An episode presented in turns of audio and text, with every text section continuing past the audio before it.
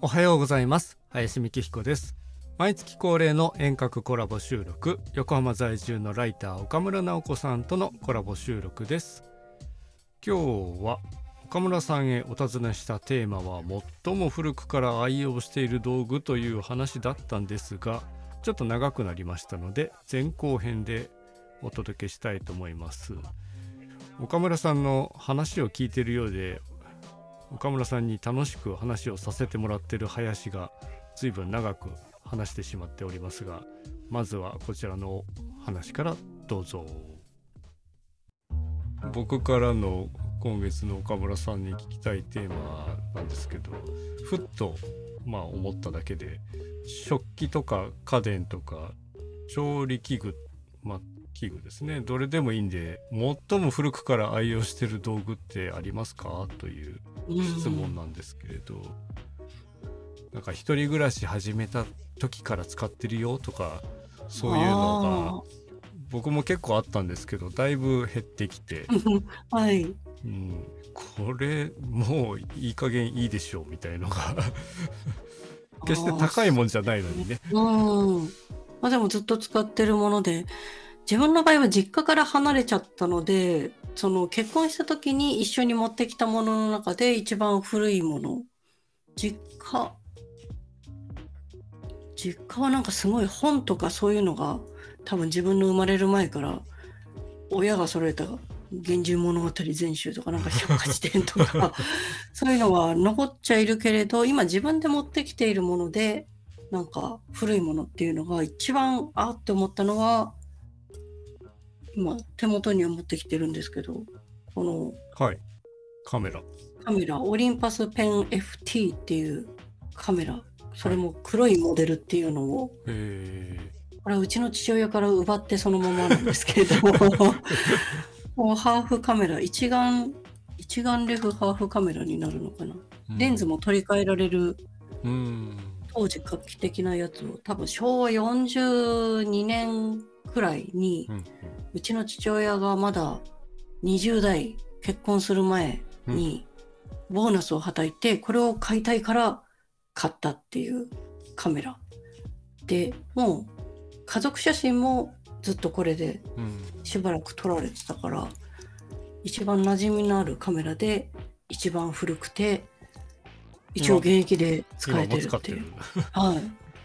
使ってる遊ばせていただいてるみたいな感じが一つ。これが一番多分自分家にある中で最長記録。自分より年上な、先輩カメラみたいなのが一個と、で、あと自分で何かないかなと思った時に見つけたのが、これ巻き尺なんですけど、お花の。このお花マークは埼玉銀行のマークで 埼玉銀行に口座を作った時のノベルティでもらった巻き尺で、あの、テーラーとか服屋さんとかが、はいはいはい。うようなこのふにゃふにゃのありますね。紙製というか柔らかい人の体を測れるような巻き尺。でこれもちゃんと誰も普通にまだ健在というか自分の現役でウエスト測る時とか。主にウエストしか測ってないかもしれないけど。一応これもお嫁入り道具で持ってきて。多分埼玉県の県章っていうか県のマークが勾玉がこう丸く連なってるようなものだから多分埼玉銀行さんもそれを模してこういうマークになってるけどこれ多分1980埼玉銀行に作ったって言ったら引っ越した時だから81年ぐらいとか、うん、2年かな、うん、それぐらいでもまだ使える。息の長い、うん、1センチ2センチは40年経っても 変えてるやつ。買い替える理由もない理由もないっていうかこれ以上に使いやすいものにまだ出会ったことがないんですよ、うん、あれあるしいいじゃんみたいな。あの鉄でできているあのいろいろ家具を測ったり、はい、部屋とか工事現場とかで測るやつはなんか2.5メートルとか5メートルとかいくつかあるんですけどこのなんか人を測れる柔らかい系の巻き尺はもうこれ1本で全部今んとこ済ん。でますね。うん、処分する気もない。これ捨てちゃったらどうやって出会い 出会えばいいかわからないので結構大事だなって思いました。なんかありますよね。このずっと一緒にいるものって、うん、あとは何だろう。実家に行くとあの卵を輪切りにしてくれるスライサーっていうか挟むとあのピアノ線みたいので細長く切れるやつとかあれはなんか多分母親が嫁入り道具で買ったやつをずっとあれで使ってて別に壊れもしないので、うん、ずっと残ってるのを見たことがある。とか1987年にマイホームを建てた時のソファーがぐったぐったになってるけどまだ使ってて これ買い替えないの？っつったらいいわっつって父親にこの間言われたりとか座布団をなんか上に乗せて 余しながら使ってるソファーまあ昔の道具はね丈夫とか作りがまた違うので、寿命も長いですよああ、でもそっか、婚礼家具とかが実家にあるから、意外と実家はそういうものの宝庫かもしれないですね。自分で持ってきたのはやっぱりさっきのペンのカメラ、カメラ、ね、埼玉銀行と、うん、気弱ですね、うん。なんかそういったものってやっぱりどんなにねデジカメが増えようがとか、うん、なんか新しい道具が増えようがあんまり買えないとうん、愛着もね何十年分かあるから、うん、使えなくなっても最後までうちに置いておくよみたいな。この巻き尺もなんか動かなくなったから捨てるっていう選択肢は多分ないような気がして、うん、外に持ち出すものでもないですしね。お家でしか使わないです、ね、確かにそうですね。そっか。だから外でなくしちゃったとかないですもんね、うん、林さんのスピーカーもそうだし、はい、電球もそうだけど、まあ、お家で使うものっていう点では共通点ですよね。そうですね。僕は、スピーカーは父が買ったものなんですけど、ヤマハのスピーカーで。写真見てびっくりしました。こんな迫力ある、このバーンってやつ買って。ああ、ね、でもしばらく使ってなくて、こう中高生の時に一番自分もこれをスピーカーでいろんな音楽聴いたりしててで大学生一人暮らしする時にも持って行かせてって持ってきたんですけど、うん、結局高校生の頃よりは音楽をあまり聴かなくなったというかちょっと近隣を気にするようになったからあんまりボリューム感も違ったし、うん、でその後も何度か引っ越しをするんですけれどあまり音を鳴らすことをさせず。今でも映ってるのは今住んでるお家にこれを持ってきてるっていう持ってきて持ってきてでここ34年コロナになる少し前ぐらいから使うようになったんですよまた。この写真を見ると押し入れかどっかみたいな場所ですか？ザ押し入れです。押し入れを改造してスピーカールームみたいにな。ってるというでしかない押し入れです。音がよく響くというかなんかここに頭突っ込んだら没入感がすごそうと思ったんですけど。まあ一応安物のスピーカーのスタンドを買ってでちゃんと自分が椅子に座って耳の高さに来るように配置はしてまあ聞き取りやすいポイントにはちゃんと置こうとして。で今そのポッドキャスト編集したり する時にそこから音出してボリュームチェックしながらやってる感じで使ってて音楽は聴いてないんですよ。人の声専用みたいな。もともとモニタースピーカーって言われるものなので、はい、あのいわゆるレコーディングスタジオですんごいでっかいスピーカーと、はい、めちゃくちゃちっちゃいラジカセとその中間地点に置いてあるの土定番のヤマハのモニタースピーカーっていうのがこの機種だったので。はい。なんかその辺を踏まえて父親は買ってたんだろうけれどすごいフはい、フラットなキャラクターがないというかちゃんと聞こえるっていういうスピーカーかなっていう感じです、ね、モニター用なんですね本当に、うん、音作り的にも。ね、えでもこれで人の声をかなりの音量で聞いて本当にそこに目つぶってたらそこにいるぐらいの距離感に感じたりしません、まあ、こんな。そんな感じですね。音量を上げていったりで BGM の量をこれぐらいにしてとか、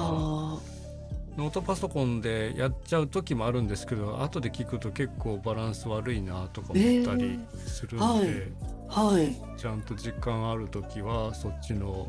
スピーカー使ってボリューム出してまあ音楽のねミックスすればいいんですけどそんなことを今やってないから。昔ちょっとだけやってましたけどその時はこのスピーカー使ってなかったから、はい、わあもったいない。そうなんだ、うん。えでも今何か生徒さん用に編曲したりとかそれで音を確かめる時とかそういう使い方はこれはないそういう時はやりますね。簡単なカラオケの伴奏データ作ってそれに自分のサックス吹いてでサックスがどういうふうに聞こえてるかどうかみたいのを作る時はそれでやってで送ってあげるとかはありますけど、主にポッドキャストの編集え すごい贅沢な環境というか。まあねでも一番20年近く20年は言ってないかな。15年ぐらい結構眠らせてたままだったから、はい、用途がなくて。ようやく最近使ってるって感じですけどね。なんかこの中で劣化するものっていうのはなんか取り替えなきゃいけないものとかは出るんですか？うん。多分ねまあスピーカーのコーンって言って表面の白い白いなんて言うんでしょうね。円盤状の、はいものが破れたりすると変えなくちゃいけないんですけどちゃんとそれが残ってれば乾いてちゃんとついてれば大丈夫だと思うし、え。ー、そんなに複雑な構造ではないから、うん、なんか大事に取っておけば長年使える感じというか。そうですね。コンセントもないし別にあそっか出力するわけじゃなくてただの増幅器だから。物理的に増幅してくれるだけだから。だけなのでスピーカーケーブルつないでやればいいだけなので。ああそっか。電源アンプがついてるわけではなくスピーカーなんですね。逆にアンプを用意すればいいんですけどアンプがとてつもなくでっかいの昔ながらのオーディオアンプがあったんですけど、はい、まあ、あれが重いわ邪魔くさいわ。ちゃんと動かなくなったわ。でで廃棄したからやっぱりスピーカーの出番がなかったんですけど、うん、もうそれこそね3,000円ぐらいのねアマゾンでねなんか手のひらサイズのちっちゃいアンプがあって、はい、もう大したことしないからこれでいいかと思って。はい。こだわり、えー、こだわらないとでそいつを買ってつないでちゃんとなるし、うん、別にいいよねっていう。スピーカーってそうか。本当に今そのスピーカーの本質を意識しました。音をちっちゃかったのでかく聞こえて人間の耳にいい感じに聞こえさせてくれるみたいな役割を。そうか。ただの出力というよりは、うん、今時のスピーカーだとモバイルスピーカーっていうかね。はい USB で充電して音鳴るやつってありますけど、それをしてくれない。電源がないだけで。ないし。でもそっかアンプにそのデジタルデバイスみたいのをやったら普通にいけます。あのいけるわけですよね。なのでその3000ぐらいのまがいものみたいな。くせにそこにボリュームと Bluetooth ついてるのでスマホとあの接続すればそこから無線で飛ばして聞けるし。やってないけど。あでもすごい普通のポッドキャスト人様のポッドキャストもそこで喋ってるぐらいの感じで。聞こえそうですね。まあ、ね、ことはできますけどね。っていうことの用途で使ってるスピーカー。へもう大事に使えばこの先また20年ぐらいもいきそうみたいな。ね全然それこそ家の外に持ち出さないので、うん、うん、ちゃんと使えるんだなって思いますよね。ああうちもおじさん家になんかでかいのあったけど、うん、処分しちゃったしまあ持って帰れないから、これより一回りでかいというか、うん、なんだ小型冷蔵庫みたいなのが2つバンバンってある、ステレオセットみたいのをつく、うん、使ってたけど多分あれも今お話聞いてたらスピーカーだけ持ってきてもすごいどうでもいい音源でもすごいいい状態で聞かせてくれるのかなと思って。昔あんまり考えてなかったんですけどちゃんとした場所スピーカーの位置決めて、こう耳に合う三角形の頂点のところに座ったらめちゃくちゃいい音するんですよね。ああでもやっぱ物理の世界なんですねそこって、うん、でもちょっとでもこう左右にずれたりすると、まあ空間に響いてるいわゆるカフェで鳴ってるスピーカーみたいな、その辺を彩ってるだけの BGM になるんですけどここを狙っていけば耳を狙っていけばすごいできるんですね。三角形を作って三角形の頂点のところに自分が座るともうねなんかコンサートホールじゃないけれどそういう一番いい席が そこにしかないんですけど、でもそこそのセッティングをした上で CD を聴くかレコードを聴くかでもまた元が違うわけだから聞こえ方って変わってきてでもレコードの方が音の情報はある意味多いんですかね。多いのかもしれないですけどね。とはいえやっぱりそのスピーカーの高さだったり配置とかをミスしてしまうともうそれ以前の問題になってくるので。でも今聞いたお話でオーディオ好きな人がオーディオ好きなわけがなんとなくそれにはまったら確かに極めたくなるなってあんまりその位置関係をそんなに厳密なものだと思ってなかったから今初めて知ったかもしれないです。位置ですねだからオーディオルームってあってなんかソファーを置いて聞くってありますけれど一番いい位置をやっぱりもう設計するような感じで 作っていくんでしょうしそこまでこだわんなくてもいいからそんな適当なねちっちゃいアンプでやってますけどそれでもやっぱり聞こえ方が違うので。あ違うんだ。なんとなくその大きなスピーカーを使うメリットは部屋に音を充満させて360度音に埋まりたいからその大きいものを使ってなんか密閉した中で聞くのかなっていうそのメリットしか考えたことなかったんですけど本当に耳で直できたら一番いい音がここでなんかリミックスされるというか。あそうなんだ。えー、それオーディオ屋さんに行ってすいません聞かせてくださいって言ったら分かりましたって聞かせてくれるもんなんですか、ね、あでもそうですよ何番昔で言うと秋葉原とかねそういったスピーカーメーカーいっぱいありましたけれど、は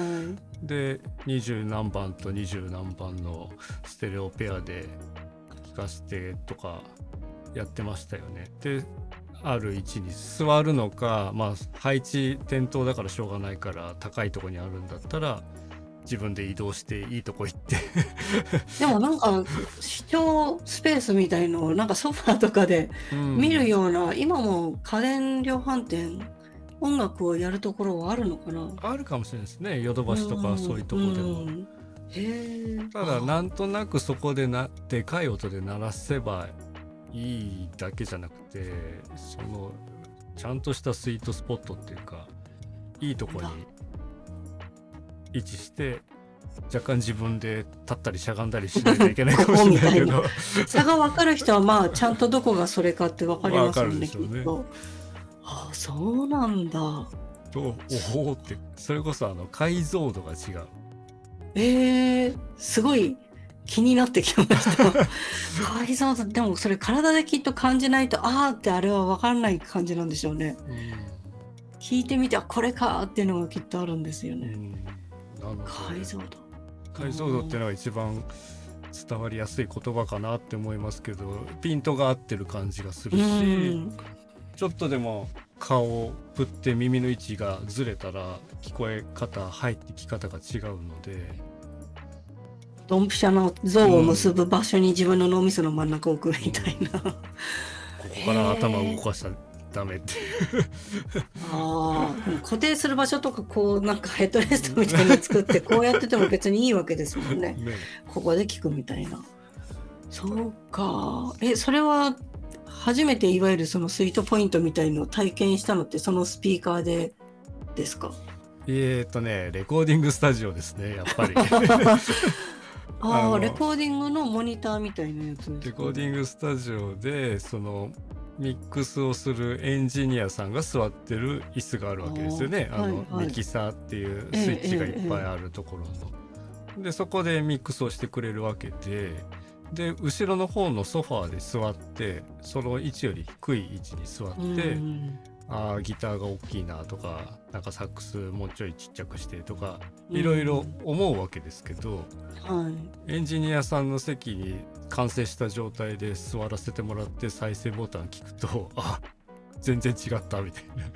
ああソファーで聞くのとそのエンジニア席で聞くのは全然バランスが違うんですか？違うんですよね。でそこで聞くと全部の音がこうちゃんともちろん当たり前ですけど 揃ってバシッとこうピントがあった音が聞こえてくるわけなんですよ。へそれもなんだヘッドホンじゃなくてちゃんと外にスピーカーで音を出してでちょうどいい場所にそのエンジニアさんの席があって。あって。へもちろんそうなってるからそこでああでもないこうでもないとバランス調整をするわけですけど。はい。で終わってから聞かせてもらってプレイバックってして「バッチリです」って言うだけ。ありがとうございました。って言って。えー、でもそれ体験したらちょっとお家でやってみようかなみたいになるまあなりますよね。で、実際そのさっきのヤマハスピーカーを引っ張り出してきた時にあそうだ高さ違うわとかいろいろやってってで自分の今座ってる椅子の高さとまあそこまでね厳密に合わせなくちゃいけないものでもないからポッドキャスト編集してるぐらいなんで。とはいえいいところに合わせて、うん、へえ。へえと。思ってうちでもこんだけ聞こえるんだみたいな。聞こえが違ってくるんですか？前の合わせてなかった時よりは、うん、あ違うんだ。例えば僕がその椅子に座っててその横に立ってはい、同じスピーカーからの音を聞いてるのと椅子に座ったのではもう全然違います。そんなに違うんだ へ音は鳴ってるけど解像度が全然違う。届き方みたいななんかが、うん、え。ー、どっかで体験しよう。なんか、お店に行くかなんかしてそういうことがあることも今知らなかったのでちょっと面白い、ね、ライブハウスにもよると思うしコンサートホールとかで言ったら分かりやすいかもですけど PA さんの卓って一番いいところにできてますよね。そうしないといけないことなんでしょうね。ね。あそこがいいなみたいな、うん、でもセンターにありますよね。ありますね。センターよりちょっと中央より後ろぐらいの、うん、そこがメインスピーカーからの頂点に多分置いてあるはずなんですよね。なるほどじゃないとできないから。そうですよね。でここでベストなものを作れば他もベストに聞こえる、うん、その席でのベストになることは分かるから、うん、あそこで組んでるってことなんですね。あまりにも上手下手に寄ってしまったこのね席はもうしょうがないけれど、うん、真ん中一体の人たちはベストに近い音が一応聞けるわけですようん、そうですよね。関係ないっていうか今全然違うことで思ったのはお父さんもそういうふうにして聞いてたこともあったんですか？お家でお父さんの持ち物が自分がちっちゃい時組まれてたのもなんか覚えてたりあるんですか？いやでももうやり尽くした人だと思うんですよ。あの すごいスピーカー作ってたんで 作る側の会社の人だったんで。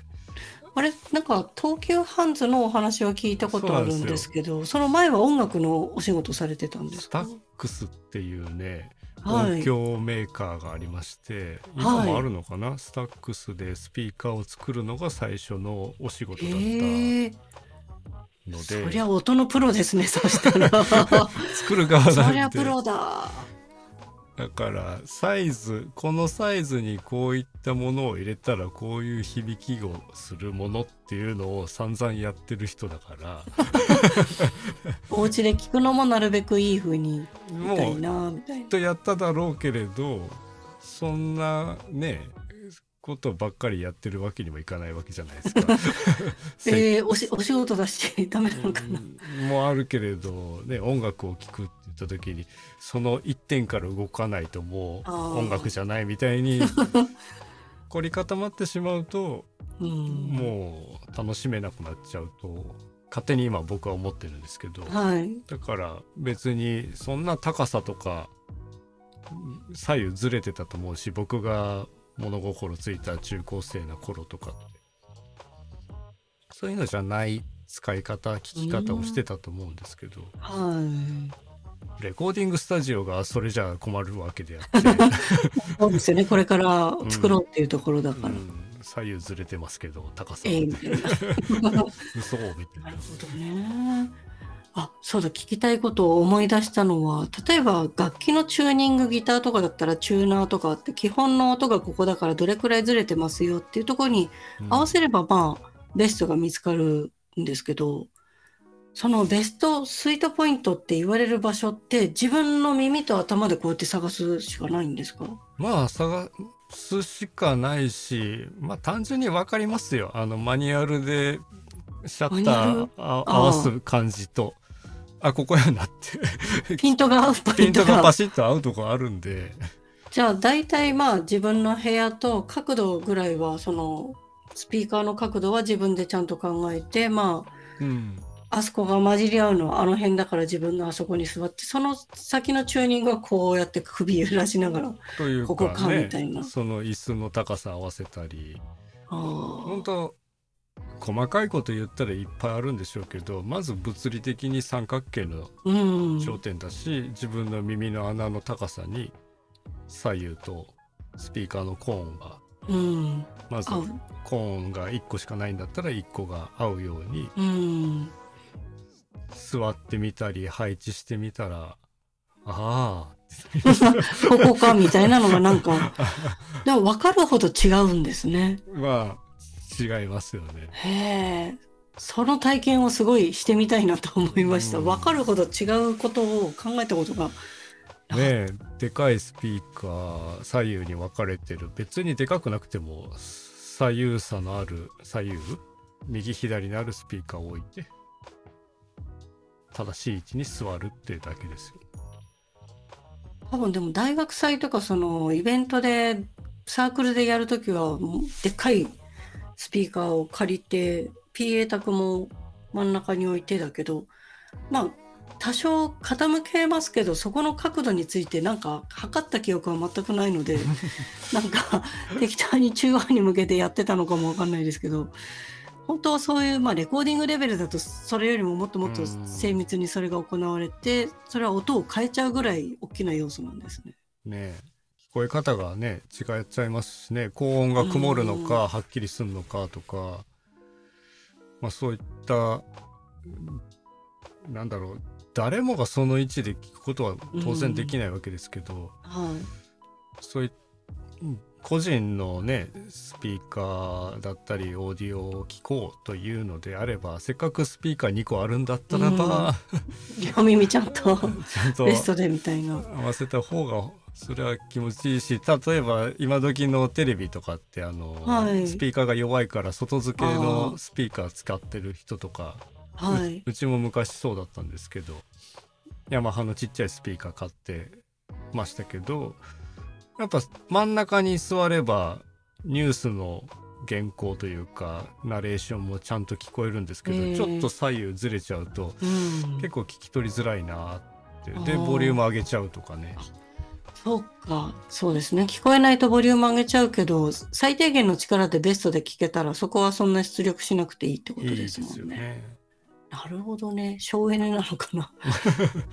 ある意味、そっか。へえなんとなく置いちゃうけどちゃんと一回合わせてあこれねっていうのは知っとくといいかもなとは、うん、今でもテレビの下にこう棒みたいにしておくスピーカーも出てるじゃないですか、まあ、あれの内部で角度をこうつけてるかもわからないんですけど、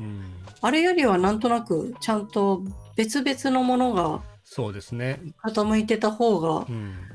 角度は角度っていうか正確の角度はいいのかなってちょっとつけられますね。ちゃんと左右分かれると思うし、うん、ああ確かに。映画とかの場合はちゃんと右から左とかがあると思うんで。下手したら後ろみたいな時もありますね。すね。なんか、おって、うん、あれはちゃんとこう、いろんなサラウンドで音が囲って、ね、うん。そっか、映画見る人はそうですね。もっと臨場感欲しかったらそうするか。そこに、しっかりホームシアターじゃないですけど投資してる人はスピーカーのことも当然分かってるでしょうけど、まあ、ただ高いの買えばいいわけでもないんだというのも思いました、道具のねちゃんとした使い方というかポイントがありますよね。そっかまあだからこそ買う価値っていうか買う役割があるしそれを欲しいと思ったらまあ買った方がいいものでもあるし、うんうん、分からないまま買っちゃうとただスピーカーあるからいいだろうみたいになってくるだけで。これ何万したんだよねっていう。そうそういう話になっちゃうけど。だから僕の本当に道具はあるけれどアンプも3000円ぐらいの いい加減なものだけど位置だけを合わせれば結構いい線。用途としては事足りるし、うん、十分な、うん、そうか。はいいかがだったでしょうか？スピーカーの話にだいぶ盛り上がってしまったんですけれど。まああまり知られてないと言いますかね。なかなか本当にハマった音というか一番いいポイントの音を知ってる人っていうのは少ないんだろうなと思った次第ではあります。またここからですねスポットライトという話につながるんですけれどそちらは後編でお届けしたいと思います。今日はまず